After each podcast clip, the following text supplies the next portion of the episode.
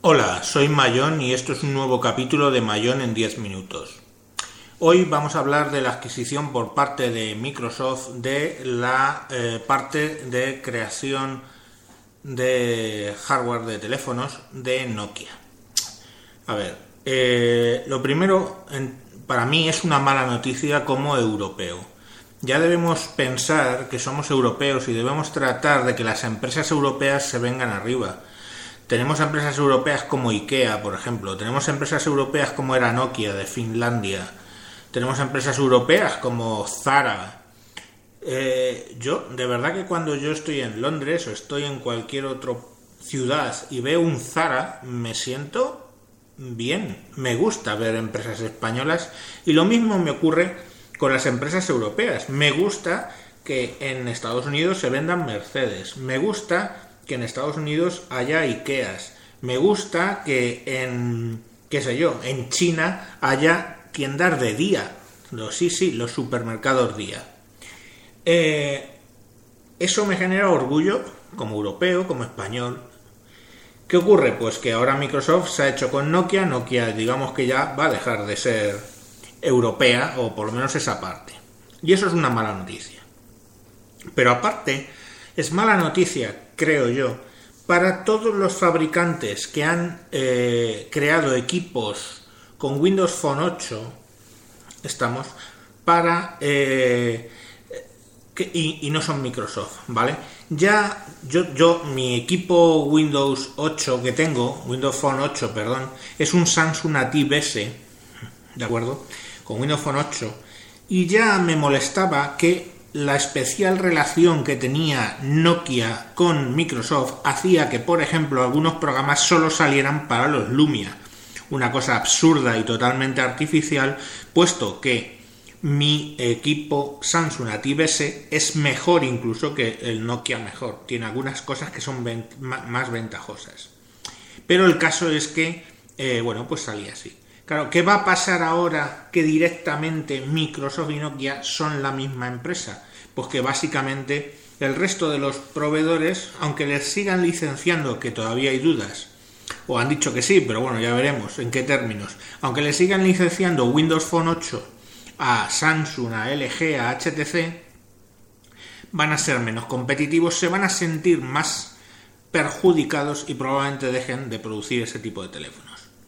¿Por qué esto no pasa con Google y Motorola? Porque cuando Google compró Motorola lo dijo bien claro, que establecían una especie de firewall, ¿no? de pared de fuego entre Google y Motorola para que Motorola no recibiera cosas mejores que el resto de los fabricantes. Tanto es así que cuando sacaron el Motorola X, eh, venía con 422, Android 422, por parte de, Google y ese mismo día que salió el X, ese mismo día liberaron la 4.3 para todo el resto de los fabricantes. O sea, de hecho, en Motorola se vio perjudicada, entre comillas, ¿vale? Eso es una forma de trabajar. El caso de Microsoft y Nokia no va a ser así. No lo era ni cuando no estaban comprados. Y luego además hay otra cosa que me molesta mucho y es cómo ha funcionado. O sea, básicamente... Básicamente, el CEO de Nokia vino de Microsoft. Va a Microsoft, se encuentra la acción a 11 euros, empieza a hacer unas acciones absurdas y extrañísimas que hace que la acción de Nokia vaya al 4 y entonces va a Microsoft, compra a 4 Nokia, a 4 euros la acción y claro, ya se empieza a hablar de que el CEO de Nokia va a volver a Microsoft y seguramente incluso el EW este vaya a sustituir a Balmer que ya ha dicho que se va. O ya le han dicho vete ya. Porque vamos, menudo lastre, ya que hablamos de Balmer, menudo lastre que ha sido Balmer para Microsoft. Fijaros que sí, vale, se puede decir, no, en la época de Balmer ha sacado Windows 8, ha sacado eh, las tabletas Surface, ha sacado el Windows Phone 8 y todo, sí, sí, pero ha sido contracorriente y siempre luchando contra Balmer.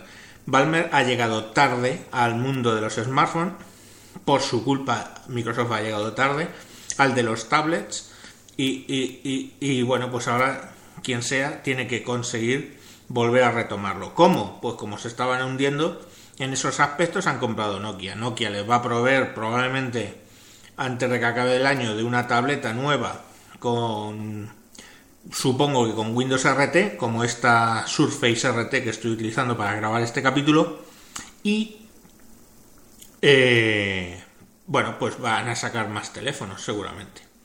Entonces al final, ¿es buena o mala noticia si tú eres usuario de Windows Phone 8 esta compra? Bueno, pues si eres usuario de un Lumia, seguramente la noticia es buena. Si eres usuario de otro equipo, no va a ser buena. Porque yo creo que la intención de Microsoft es llegar al punto en el que está Apple. Apple tiene el iOS y iOS solo funciona en los iPhone. En los iPhone que saca Apple. Con eso controlan toda la cadena y yo creo que eso es lo que quiere hacer Microsoft. Ahora, esa cadena controlada donde el fabricante pone el sistema operativo y lo optimiza para muy poquitos modelos, ¿es bueno o malo? Es bueno. A, Apple le ha funcionado. Lo que pasa es que, claro, se carga el mercado porque es o compras el iPhone de esa temporada o no compras nada. Estamos. Solo tienes que. No tienes dónde elegir. Si Apple decide no poner baterías. Eh, extraíbles, pues tú no puedes encontrar un teléfono con baterías extraíbles. Pues lo mismo va a pasar. Los Lumia no tienen la batería extraíble, cosa que me parece demencial hoy en día, porque a los dos años eso se, se caduca, te, te valora el, teléfono enormemente. Y por ejemplo, mi Samsung, pues yo compro otra batería que me va a costar 50 euros, la meto y sigo teniendo teléfono. Entonces, todo ese tipo de cosas hacen que ya no podamos elegir.